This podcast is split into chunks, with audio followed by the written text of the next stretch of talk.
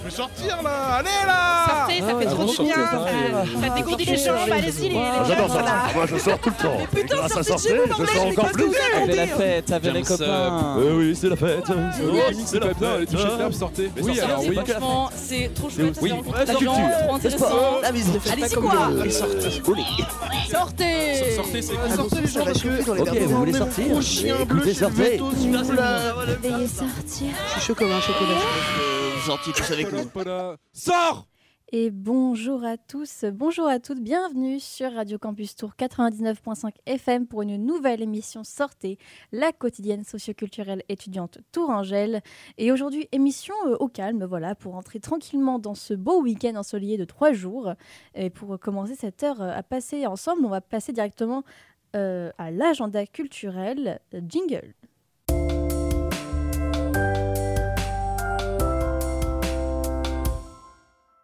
Et on commence cet agenda culturel avec la deuxième édition du Salon Vintage organisé par l'association La Casa Fripe, friperie itinérante euh, donc qui se passera au Waza 1 Impasse du Palais le 3 et 4 juin en plein centre de Tours avec une quinzaine d'exposants professionnels du vintage. Et donc c'est le rendez-vous incontournable tourangeau pour tous les passionnés de vintage et seconde main en quête de pièces uniques et originales, soucieux d'une consommation raisonnée et à prix raisonnable. Et à cette occasion, vous pourrez chiner leur plus belle zélé- sélection de vêtements, chaussures, baskets, bijoux, accessoires, déco, vinyles et aussi des upcyclers qui redonnent vie à des matières parfois oubliées, le tout dans une ambiance festive avec bar et musique. Et donc c'est le, comme je l'ai dit, le samedi 3 juin et le dimanche 4 juin, entre 10h et 19h.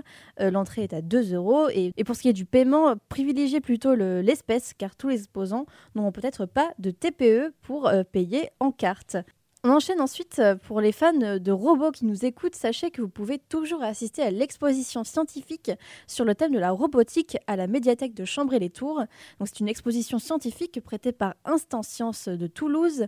Alors elle est présente depuis le 2 mai et la médiathèque a pu accueillir diverses conférences et tables rondes sur les robots. Et la dernière activité proposée pour clôturer l'exposition aura lieu demain samedi 27 mai de 14h à 17h avec des ateliers pratiques.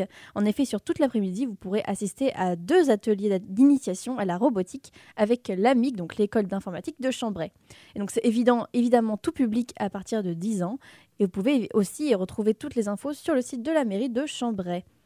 Et pour cette dernière actualité de cet agenda culturel, on va parler d'un sujet un peu plus sérieux.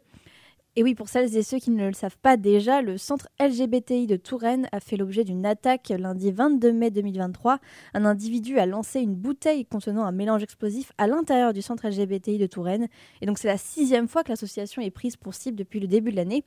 Euh, les, élus le préfet d'André-Loire et de nombreux Tourangeaux ont condamné cet acte de violence.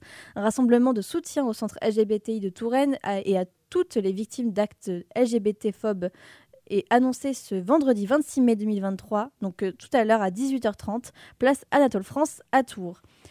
Et euh, donc les administrateurs du centre LGBTI rappellent que l'association s'est toujours voulu un lieu safe, sécurisé et bienveillant, un refuge pour toutes, celles qui euh, en ressentiraient le besoin, un espace d'échange, de solidarité et de co-construction rassemblant tous et toutes sous les mêmes valeurs et principes et où chacun et chacune, par sa présence et son investissement, participe à son rayonnement.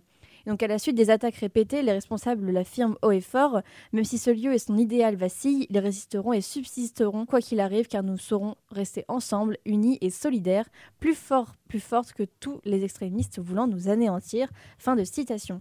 À savoir aussi que l'association Utopia 56, qui apporte son aide aux mineurs isolés étrangers non pris en charge par le département, a aussi subi ce même genre d'attaque la même semaine. Donc évidemment, toute l'équipe de Radio Campus Tour exprime son soutien aux deux associations. Voilà, donc pour euh, continuer l'émission, nous allons passer à la première pause musicale et on écoute tout de suite le titre Speed Up de Kaba, Yas et H3 Records. A tout de suite dans Sortez.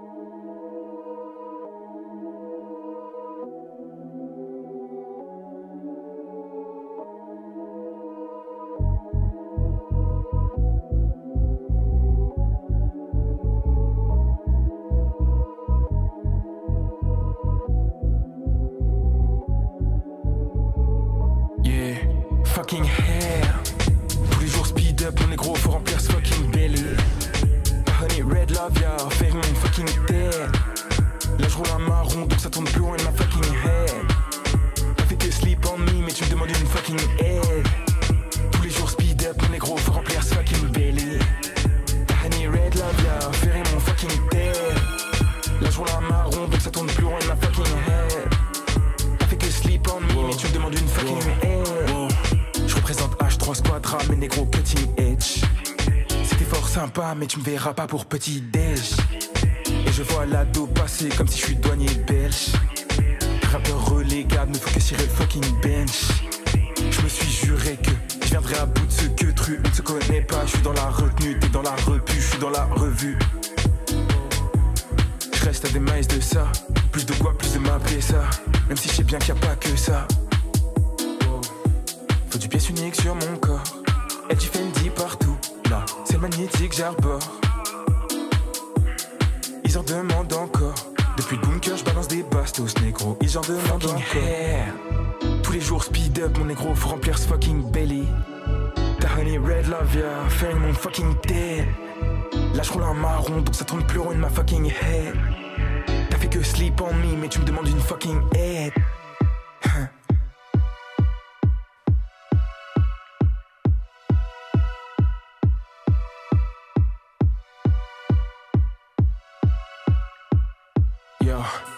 fucking head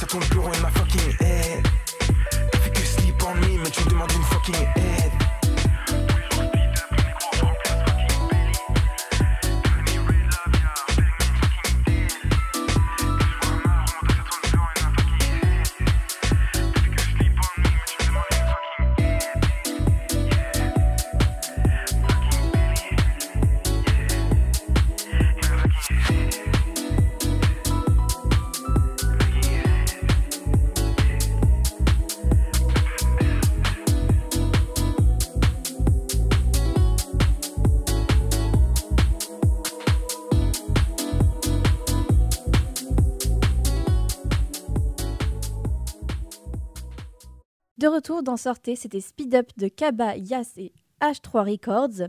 Donc avant d'écouter ce titre, on parlait de l'appel au rassemblement de soutien pour le centre LGBTI de Touraine et l'association Utopia 56, qui ont tous deux subi des attaques violentes en début de semaine. Et c'est pour ça qu'on a décidé de vous diffuser une chronique publiée par nos collègues de Radio Dijon Campus, appelée Hashtag Tous Unis contre la haine. Donc en partenariat avec la délégation interministérielle à la lutte contre le racisme, l'antisémitisme et la haine anti-LGBT, Radio Dijon Campus, comme tous les ans, a interviewé cinq chercheurs et chercheuses et universitaires pour parler des luttes contre le racisme et euh, l'homophobie. Et donc euh, Camille, Morgane, Alexandre et Jean se sont entretenus euh, sur différents thèmes. Ils ont notamment reçu Ariane Temkin pour le podcast Le Queer Coding dans le cinéma, construction et trajectoire du personnage ciné- cinématographique dans les longs métrages.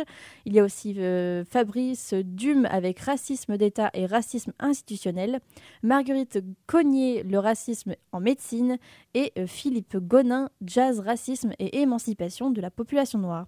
Donc pour cette émission, nous avons décidé de vous diffuser euh, l'épisode avec le chercheur Arnaud Alessandrin sur le thème du mariage pour tous et la reconnaissance des droits des LGBT+. Vous pouvez évidemment retrouver euh, ça sur euh, le site de Radio Dijon Campus. Et euh, je vais vous dire tout de suite au revoir et je vous souhaite un bon week-end à tous et à toutes. Et je vous laisse donc avec la suite de l'émission. À bientôt dans Sortez.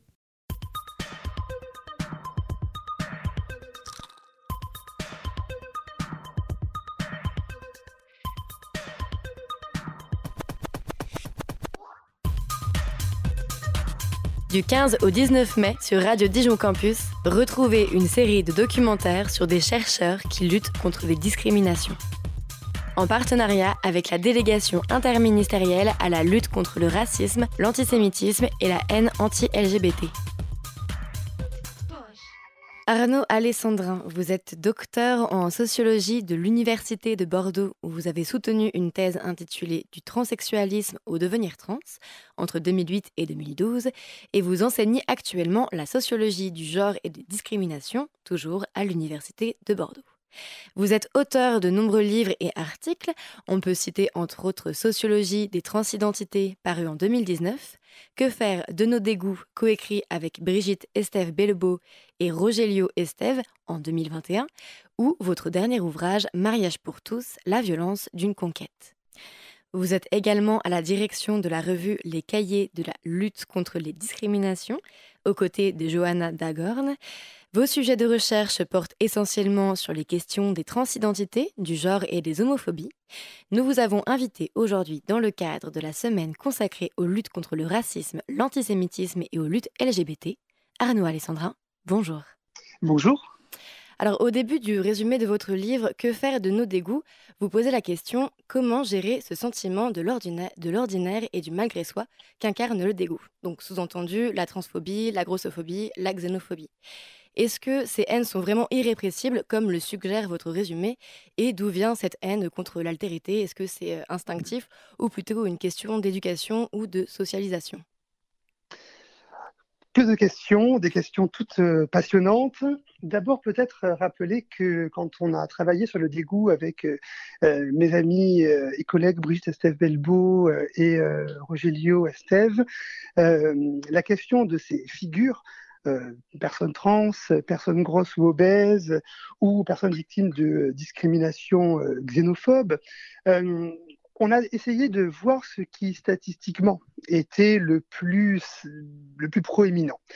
Et aujourd'hui, autour de ces figures se posent des questions statistiquement massives hein, et politiquement particulièrement tendues. Alors, est-ce que ce dégoût, euh, il est inné? D'abord, il faudrait peut-être dire ce qu'est le dégoût. Le dégoût au sens d'une révulsion, hein, au sens d'une mise à l'écart également, euh, c'est quelque chose de très paradoxal. Le dégoût, c'est à la fois quelque chose de très projecteur. Euh, on nous a appris depuis le plus jeune âge de ne pas manger nos excréments. et c'est quelque chose qui, par cette protection, dit euh, une barrière vis-à-vis d'une contamination extérieure. Vous voyez où je veux en venir, mhm. car de ce dégoût euh, de l'objet, de ce dégoût bien souvent du fluide, aboutit un dégoût du sujet, du sujet lui-même fluide, lui-même peut euh, fixer dans des identités ou dans des géographies le corps gros, la personne en transition, la personne migrante, et l'on glisse ainsi de ceux qui dégoûtent, c'est eux, à celles et ceux qui dégoûtent. Et on voit, et ça me permet de répondre à votre question, que, la, euh, que ce qui s'inculque, le dégoût, peut se déconstruire et qu'à cet égard, la notion de pédagogie du dégoût et donc d'éducation au dégoût euh, est centrale. Car éduquer au dégoût, c'est aussi euh, éduquer en creux euh, à la tolérance, à l'ouverture et à l'altérité. On est donc sur des questions d'éducabilité, mais aussi des questions de visibilité de ces figures. À quelles conditions sont-elles visibles? Dans quel cadre sont-elles visibles? Il y a donc un paradoxe du dégoût. Il ne s'agirait bien sûr pas de dire que tout fait dégoût. Il ne s'agirait pas non plus de dire que tous les dégoûts sont à rayer de la carte, hein, mais plutôt de bien vérifier ce qui autorise la haine dans la production de ces figures du dégoût. Et je crois que quand on parle de discrimination, et euh, votre euh, travail est euh, euh, à 100% sur ce sujet. Quand on travaille sur la discrimination, on ne parvient pas à se départir de ce qui fait le discours de haine, c'est-à-dire de projection de l'altérité en dehors de soi. Et là encore, une forme euh, de dégoût, c'est-à-dire qu'on ne s'autorise pas à faire sienne des euh, éléments d'identification, des éléments de visibilité, de culture euh, qui pourtant sont tout à fait proches de nous. Mhm. Et euh, avec les nouvelles générations, on voit quand même apparaître une nouvelle ouverture euh, sur, sur tout- toutes ces questions de, genre, d'identité. On parle de plus en plus justement de fluidité, à la fois dans la sexualité et dans le genre, dans les sexualités d'ailleurs et dans le genre. Et on a aussi des nouveaux modèles de famille et d'éducation. On a des familles homoparentales, transparentales, ou encore des parents qui souhaitent offrir une éducation non genrée à leurs enfants. Est-ce qu'on va vers des générations qui sont plus ouvertes sur les questions euh, des identités euh, de genre et des sexualités? Alors là encore, euh, compliqué de répondre d'un seul tenant. Vous allez dire que c'est le défaut peut-être des chercheurs d'avoir toujours des, des réponses en demi-teinte, mais quand même. Regardez ce que dit le Haut Conseil à l'égalité femmes-hommes dans son rapport publié en janvier 2023, qui souligne une permanence, en tout cas euh, parfois même un durcissement des préjugés et des stéréotypes à l'égard des femmes, notamment dans les nouvelles générations. Regardez également euh, l'absence de diminution, euh, donc le maintien à un très fort niveau des enquêtes de victimation sur les LGBT-phobies à l'école. On a donc, si vous voulez, une sorte de, de paradoxe. On n'a jamais autant parlé de questions LGBT. Euh, on parle beaucoup de questions féministes, notamment quand on parle de violences faites aux femmes, ce qui n'est pas d'ailleurs toujours la même chose. On peut en parler sans être féministe. Euh, et pourtant, on voit un très haut niveau, notamment d'LGBT-phobie. Alors, ça veut dire quoi? Ça veut dire euh, peut-être que ce n'est pas parce que l'on change nos représentations que l'on change nos modes de relation. On va le dire autrement dans un, langage plus science de l'éducation. Ce n'est pas parce que l'on change nos stéréotypes que immédiatement on change nos préjugés. Je veux dire par là qu'il y a sûrement un temps de latence entre une plus grande visibilité, euh, une plus grande thématisation de ces questions dans la sphère politique et sociale, et le changement des actions, des comportements, des relations interindividuelles. La seconde hypothèse pour expliquer ce delta hein, entre le maintien de discrimination très forte et euh, le changement, et vous avez raison quand même, hein, euh, dans les imaginaires de tout cela, notamment dans les nouvelles générations, c'est de considérer que euh, ce n'est pas parce que beaucoup bougent dans leur représentation, ce n'est pas parce que les représentations nous font pour beaucoup également bouger qu'il n'y a pas quelques personnes euh, qui sont restées sur euh, le bord de la route euh, en matière de changement des représentations et d'a- d'acculturation à ces nouvelles problématiques ou à ces nouveaux sujets. Et à la façon du, euh, des perdants du mariage pour tous, qui aujourd'hui se retrouvent crispés autour des questions des mineurs trans, euh, ou à la façon peut-être de quelques-uns et quelques-unes qui harcèlent encore à l'école les personnes LGBT, il suffit d'un petit nombre pour pourrir la vie d'un grand nombre.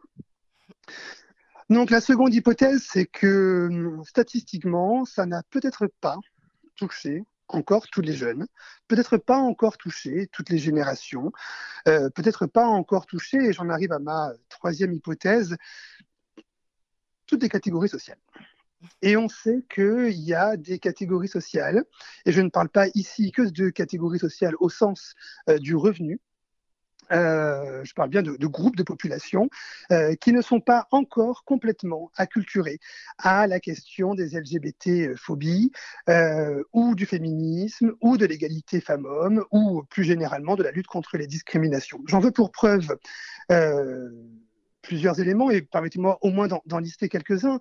Le premier, c'est l'absence de formation, l'absence d'intervention en milieu scolaire ou quasiment dans les milieux, dans les euh, lycées professionnels et technologiques en matière d'LGBT-phobie, ou l'immense difficulté de trouver des intervenants, des intervenantes, ou bien de regarder ce que proposent les collèges et lycées dans les milieux ruraux en matière d'égalité femmes-hommes. On a donc ici un schisme territorial ou un schisme professionnel très fort en matière d'apprentissage de, euh, hein, de, de ces questions. Deuxième euh, exemple, c'est le mariage pour tous. Je vous rappelle que euh, durant le mariage pour tous, ce n'étaient pas les lycées professionnels et technologiques qui étaient dans, la rue pour se mobiliser contre le mariage pour tous, mais bien prioritairement en matière de recrutement euh, dans la sphère des étudiants et des étudiantes, des universités de médecine et de droit qui étaient en première ligne pour s'opposer au mariage pour tous. On a donc là pas quelque chose d'une classe sociale au sens euh, du revenu, mais d'un groupe social au sens du pouvoir, du maintien d'une forme relationnelle du pouvoir, de la tradition. Euh, qui s'exerce euh, contre les minorités de genre, mais aussi très probablement, euh, il en va de même pour l'égalité femmes-hommes. Vous voyez, entre l'apprentissage au lycée, les différences territoriales, le maintien de rapports de pouvoir très forts, on peut se dire que tous les groupes sociaux ne se sont pas complètement euh, ouverts aux questions LGBT, ce qui permet d'expliquer ce maintien assez paradoxal euh, de l'homophobie, y compris dans les jeunes générations, jeunes générations qui, bizarrement, se disent plus ouvertes aux questions LGBT, plus tolérantes, et on le voit dans les indices euh, euh, et les études longitudinaux en matière de tolérance. Mais aussi jeunes générations qui se disent bien plus ouvertes à la potentialité d'être non-binaire ou de ne pas être cisgenre. Ne généralisons pas donc ce que sont ces nouvelles générations. Elles sont composites euh, d'un point de vue territorial, d'un point de vue euh, professionnel, d'un point de vue des carrières scolaires. Et on ne saurait dire que toute euh, la jeunesse est aujourd'hui ouverte à cela. Et donc vous en parlez dans, euh, de votre dernier livre, Mariage pour tous, euh, la violation d'une conquête. Il est paru en février dernier et il porte sur le débat autour du mariage pour tous, euh, le passage de la loi en 2013 et la vague de violence anti-LGBT que cela a engendré. Euh, quel impact le mariage pour tous a eu sur la représentation des communautés LGBT et sur leurs droits? Alors, on, on fait un flashback hein, dix ans auparavant. On a en fait là, hein, en, en avril, le 23 avril, euh, le, vote de la loi euh, en matière euh, voilà, d'ouverture du mariage aux couples de même sexe. Et je crois que ce mariage, en tout cas cette médiatisation hein, de cette ouverture du droit au mariage pour tous, elle s'inscrit dans la durée. D'abord, elle s'inscrit dans la durée parce qu'il y eut avant le Pax. Et euh, l'histoire des LGBT-phobies est ponctuée euh, de moments médiatiques qui viennent euh, ternir l'égalité des droits ou qui viennent freiner l'émancipation en termes de pratique ou de représentation, ce qui peut-être d'ailleurs vient répondre pour partie à votre précédente question sur ce paradoxe. Au fond, les jeunes sont-ils plus ou moins ouverts que les nouvelles, les anciennes générations sur ces questions-là? Le mariage pour tous, à n'en point douter, a été un point culminant euh, de l'homophobie euh, et de la maltraitance médiatique, mais aussi politique. Et dans ce livre sur le mariage pour tous, nous avons tenté de revenir non pas sur euh, les dix ans en termes de, euh, d'évolution des droits à l'échelle mondiale ou européenne. Nous n'avons pas non plus euh, voulu regarder ce que les euh, mouvements militants ont pu produire euh, ces euh, dix dernières années. Non, ce qui nous intéressait, c'était les traces mémorielles, les souvenirs, ce qui se sédimente dans la mémoire, les souvenirs, les représentations euh, passées des personnes ayant vécu ce moment euh, du mariage pour tous, et donc des luttes pour euh, l'égalité des droits. Et ce qui est marquant, c'est la présence des souvenirs tels que les injures, tels que les menaces, les ruptures familiales, les ruptures amicales, l'apparition de euh, figures d'homophobie marquantes, la manif pour tous, euh, Christine Boutin, mais aussi l'apparition de figures euh, plus rassurantes, hein, comme Christiane Taubira ou des associations LGBT. Il reste donc dix ans après un marqueur qui est celui de ce moment du mariage, comme une autorisation à parler de la vie des gens sans se soucier des conséquences que cela peut avoir psychiquement sur les personnes dont il est question. Au fond, ce que nous ont dit nos interlocuteurs et nos interlocutrices, ce n'est qu'une partie du livre, mais j'insiste quand même dessus, c'est que durant de longs mois, euh, et très probablement que ces longs mois ont été les plus longs jamais enregistrés dans l'histoire des débats autour de l'ouverture des mariages pour tous à travers le monde, y compris en Espagne, ce que nous disent les interlocuteurs et les interlocutrices, c'est que durant ces longs mois, euh, toute la France s'est autorisée à se poser la question suivante. Les gays, les lesbiennes et les personnes trans ont-ils le droit d'avoir une vie vivable? Et ce que nous disent les interlocuteurs, c'est que c'est une question qui s'est posée en famille, au bureau, entre amis. Et les yeux dans les yeux, les gens regardaient les minorités de genre et de sexualité en leur disant Attends, je m'interroge sur euh, euh, le fait que je puisse considérer que ta vie vaut autant que la mienne. Alors cette violence-là, on la retrouve aujourd'hui. Euh, elle, a été autorisée et donc elle n'est plus que. Elle se retrouve euh, dans d'autres sphères que les questions LGBT. On peut penser au racisme notamment qui explose en France. On le voit avec nos enquêtes avec Johanna Dagor, notamment dans l'espace public. Et puis on le voit sur les mineurs trans aujourd'hui. Il n'est plus besoin d'avoir d'avis rationnel, il n'est plus besoin d'avoir d'avis euh, scientifique. Il est euh, juste question de donner son avis sur la vie des gens. Et donc le mariage pour tous, c'est, vous le disiez, une loi symboliquement forte, enfin vous le disiez, C'est une loi, loi symboliquement forte, un progrès incontestable en termes d'égalité des droits, et ça induit la reconnaissance aussi des couples homoparentaux. Donc Oui. peut-être une nouvelle visibilité à l'école des questions de la sexualité et des questions de genre. Qu'est-ce qui est mis en place ou non aujourd'hui dans l'institution scolaire pour favoriser la reconnaissance et la compréhension de ces questions liées au genre? Alors, euh, ces questions ne sont pas nouvelles. hein. Rappelez-vous, euh, on parle de- du mariage pour tous. Euh, En 2012, les ABCD de l'égalité, ce dispositif qui tentait d'instaurer une égalité entre les filles et les garçons, ou en tout cas de favoriser cette égalité-là, était pensé par des ministres comme Vincent Payon ou Najat Vallaud-Belkacem et ont été fortement critiqués par la manif pour tous. Dans le livre, d'ailleurs, sur le mariage pour tous, euh, des chercheurs et des chercheuses comme Johanna Dagorn reviennent sur ce moment euh, qui est aussi un moment de mise sous cloche du concept de genre. hein, le genre étant vécu alors comme un concept militant et non pas un concept opérationnel. Euh, L'école est donc euh, depuis longtemps traversée par ces questions de genre, mais il a fallu malheureusement euh, des cas de harcèlement, de suicide, euh, de viol, d'homophobie diffusée ou de transphobie diffusée sur les réseaux sociaux pour que enfin l'éducation nationale prenne le pouls de cela. Euh, on donnera deux exemples, si vous le voulez bien. Euh, premier exemple, euh, en décembre 2020, euh, suicide d'une jeune personne trans à, à Lille, et l'éducation nationale découvre, en tout cas fait mine de découvrir qu'il y a de la transphobie dans ces établissements, alors que les premières publications en France sur ces questions datent de 2014. Notamment, on peut penser à un numéro spécial de la revue euh, Les cahiers de la transidentité. Euh, D'où la circulaire d'ailleurs qui sortira euh, quelques mois après, non sans difficulté et non sans une certaine dose d'insatisfaction, étant donné les difficultés que cette circulaire impose, puisqu'elle impose l'avis des deux parents pour le changement de prénom d'usage dans les établissements scolaires. Je rappelle juste comme ça que euh, lorsqu'une personne veut avorter, euh, elle n'a pas besoin forcément de l'avis de ses parents lorsqu'elle est mineure. Mais pour changer de prénom d'usage, même pas d'état civil, d'usage, il faut l'avis des deux parents.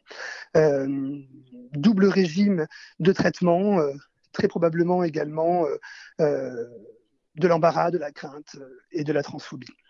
Autre élément qui montre que euh, l'école met du temps et qu'elle attend le dernier moment pour agir, euh, euh, le harcèlement et le suicide de Lucas en janvier. L'école, en tout cas l'éducation nationale, relance un programme de lutte contre l'homophobie avec des observatoires des LGBT-phobies dans différents rectorats, dont on précisera qu'ils ne sont dotés d'aucun budget. Alors entre euh, les affichages de l'éducation nationale et des ministres successifs, entre les drames vécus par les jeunes personnes euh, et euh, ce que font euh, les professionnels sur le terrain, car plein de choses se fait quand même sur le terrain, il y a euh, évidemment un, gap euh, assez monumental, ce qui montre euh, peut-être que la volonté est bien plus faible euh, que les effets de communication. Merci. Pour parler un peu plus d'actualité, le Rassemblement national vient de lancer une association des parlementaires contre le wokisme pour batailler, disent-ils, contre l'écriture inclusive, la propagande LGBT à l'école ou encore la menace transgenre pour le sport féminin. Par exemple, l'eurodéputé Philippe Olivier s'inquiète qu'à l'école, on envoie des drag queens expliquer que les hommes sont des femmes, des petites filles, des petits garçons. En tant que chercheur, vous, qu'est-ce que ça vous évoque? Le principal, commentaire que j'ai envie de, faire, et en tout cas c'est ce que je soutiens euh, dans, un prochain livre qui sort sur les mineurs trans, euh, c'est que nous sommes face à la généralisation euh, d'une mise à distance totale de la science. Nous sommes sur des, des effets de panique morale, hein, et la science n'a plus son mot à dire sur cette question-là. Or, les sciences de l'éducation, la sociologie, la psychologie, euh, la, euh, la, psychiatrie et la pédopsychiatrie ont travaillé sur ces questions. Je ne, parle pas de, je ne parle pas de celles et ceux qui signent des pétitions dans Le Point euh, ou dans Valeurs Actuelles. Je parle de chercheurs et de chercheuses, d'équipes de recherche qui publient dans des revues académiques sur ces questions-là et qui montrent que tout cela, tout cela relève du fantasme. Que ce soit les regrets des mineurs trans, que ce soit les effets des drag queens qui font des lectures, non pas à l'école, mais dans des bibliothèques municipales, que ce soit euh, l'égalité filles-garçons, que ce soit l'écriture inclusive, nous sommes sur des fantasmes, nous sommes sur de la panique morale. Et au fond, ce qui se joue, et ce n'est pas étonnant d'ailleurs que ce soit du côté d'une certaine droite, euh, quoi qu'on va dire aujourd'hui, d'une immense partie de la droite que cela émerge, c'est que nous nous retrouvons face à une crainte fondamentale qui est celle du grand remplacement. Euh, grand remplacement, non pas du fait de la migration, ça on la connaît bien, cette théorie, mais grand remplacement des cisgenres, grand remplacement des hétérosexuels, grand remplacement des hommes. Euh, il y aurait donc une menace, une menace qui planerait, une menace qui serait camouflée par une science qui ne serait plus objective, une menace qui serait téléguidée par des puissances, soit économiques, soit pharmaceutiques, soit d'État, et euh, une menace du grand remplacement qui serait orchestrée et cohérente. Euh, vous voyez bien où je veux en venir. Euh, nous ne sommes pas simplement face à une menace du grand remplacement du genre, mais bien face à une théorie complotiste. Euh, et euh, force est de constater que hum, la sociologie est bien mal euh, armée pour lutter, contre, euh, on va dire, ces fake news, mais plus que là, euh, contre ce complotisme et contre euh, ces théories de la falsification de la vérité. nous nous engageons actuellement dans cela. La science n'a plus le statut qu'elle avait. Euh, on pourrait d'ailleurs se demander pourquoi, mais là n'est pas la question. Euh, Aujourd'hui, ce qui prévaut, euh, c'est de mettre en avant des peurs, des craintes, et celles de ces grands remplacements successifs alimentés par des théories du complot en sont des exemples flagrants. On peut penser notamment au dernier livre hein, sur les mineurs trans euh, de Caroline Eliachev, de Céline Masson, euh, qui euh, procèdent de la même dynamique intellectuelle. On est donc excessivement loin de tout raisonnement scientifique et rationnel. Et pour conclure, si on fait un état des lieux de la reconnaissance et des droits des personnes LGBTQIA, quels sont les combats qui sont en bonne voie et qu'est-ce qui relève aujourd'hui de l'utopie ou enfin, de l'utopie, ou euh, du moins euh, euh, qui reste compliqué à faire entendre Alors, la question telle que vous la posez signifierait qu'il y ait des voies toutes tracées. Or, ce que l'on voit, c'est plutôt qu'il y a des retours de bâton, des backlash, comme on dit, que ce que nous croyons jusque-là acquis, le féminisme nous l'a bien montré, le droit des femmes nous l'a bien montré, peut être balayé d'un revers de la main. On le voit aux États-Unis sur la question, euh, euh, notamment actuellement, hein, des mineurs trans, euh, des transitions ou de l'avortement. Ce qui semble acquis, c'est que la société devient une société à deux vitesses. des personnes qui ont bien compris ce à quoi renvoie la question, euh, les questions LGBTIQ, euh, et par là même très probablement, ou voire grâce à cela, euh, d'autres questions, comme la non-binarité par exemple, euh, et euh, une frange de plus en plus importante, j'ai l'impression, de la population qui s'arc-boute euh, vis-à-vis de, des conquêtes des droits de ces minorités. Alors euh, peut-être euh, devons-nous aussi retravailler, nous, euh, chercheurs, chercheuses, militants et militantes, notre approche.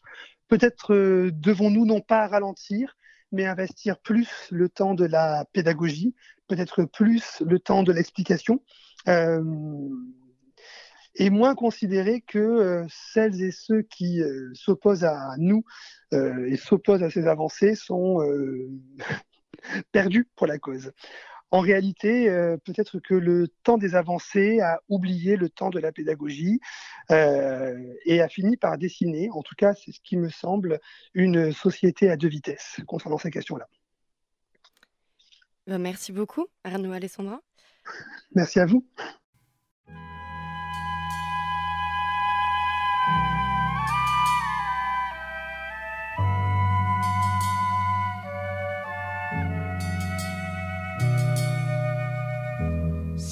The straight man to the late man, Where have you been? I've been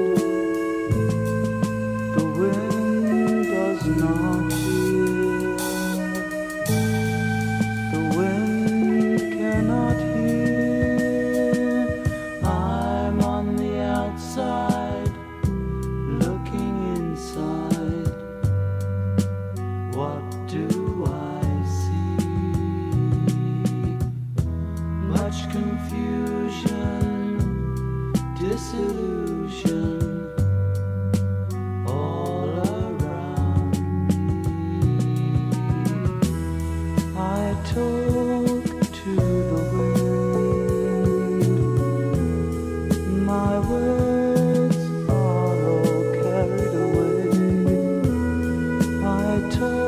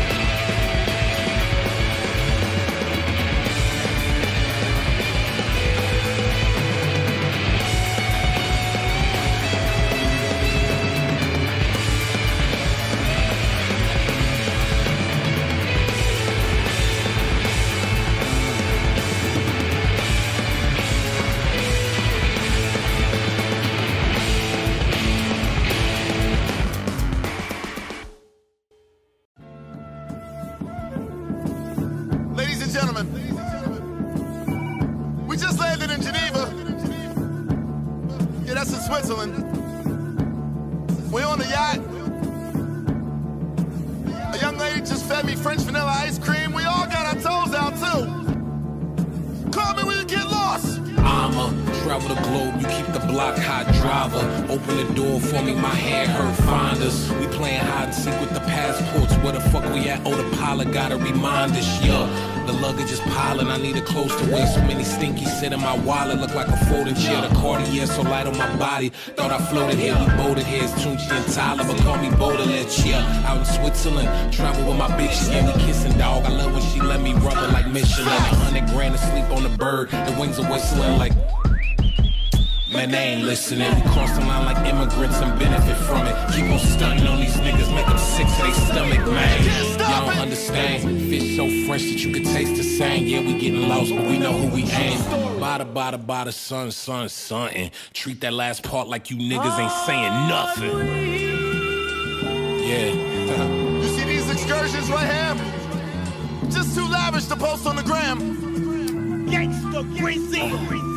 Excuse me, pardon me. The wind it blows so hard to me, like Mother Nature arguing about some baby father beeping. I'm stuck in the middle of the sandwich, like slaughter me. Got my middle fingers to the cameras that's recording me from y'all to me. Brrr. Stop calling me unless you're ordering. I'm on the beach, I got my feet out, and I stay on my feet. The corner beat, I'm on a deep route. Just throw the ball at me. Thought all this lean would have me see now. I guess they see now. That's touchdown. Catch a beat down like I catch touchdowns. I fuck around and slow the beat down out. The speed of my blunts agreed. I'ma eat my own flow, and I'm in need of a flow. I'ma eat me a rap, but I might as well eat me a hoe. Oh. I'm hot as hell when the weather is freezing and cold. As a devil, a demon, and ghost. I'ma get even to even get even some more. It's too late to even get low. Bow, wolf gang, wolf gang. That's what I need you to know. Moolah, Weezy the goat. The wind beneath my wings. Desert eagle underneath my coat. Yeah, moolah. Bitch. Hard You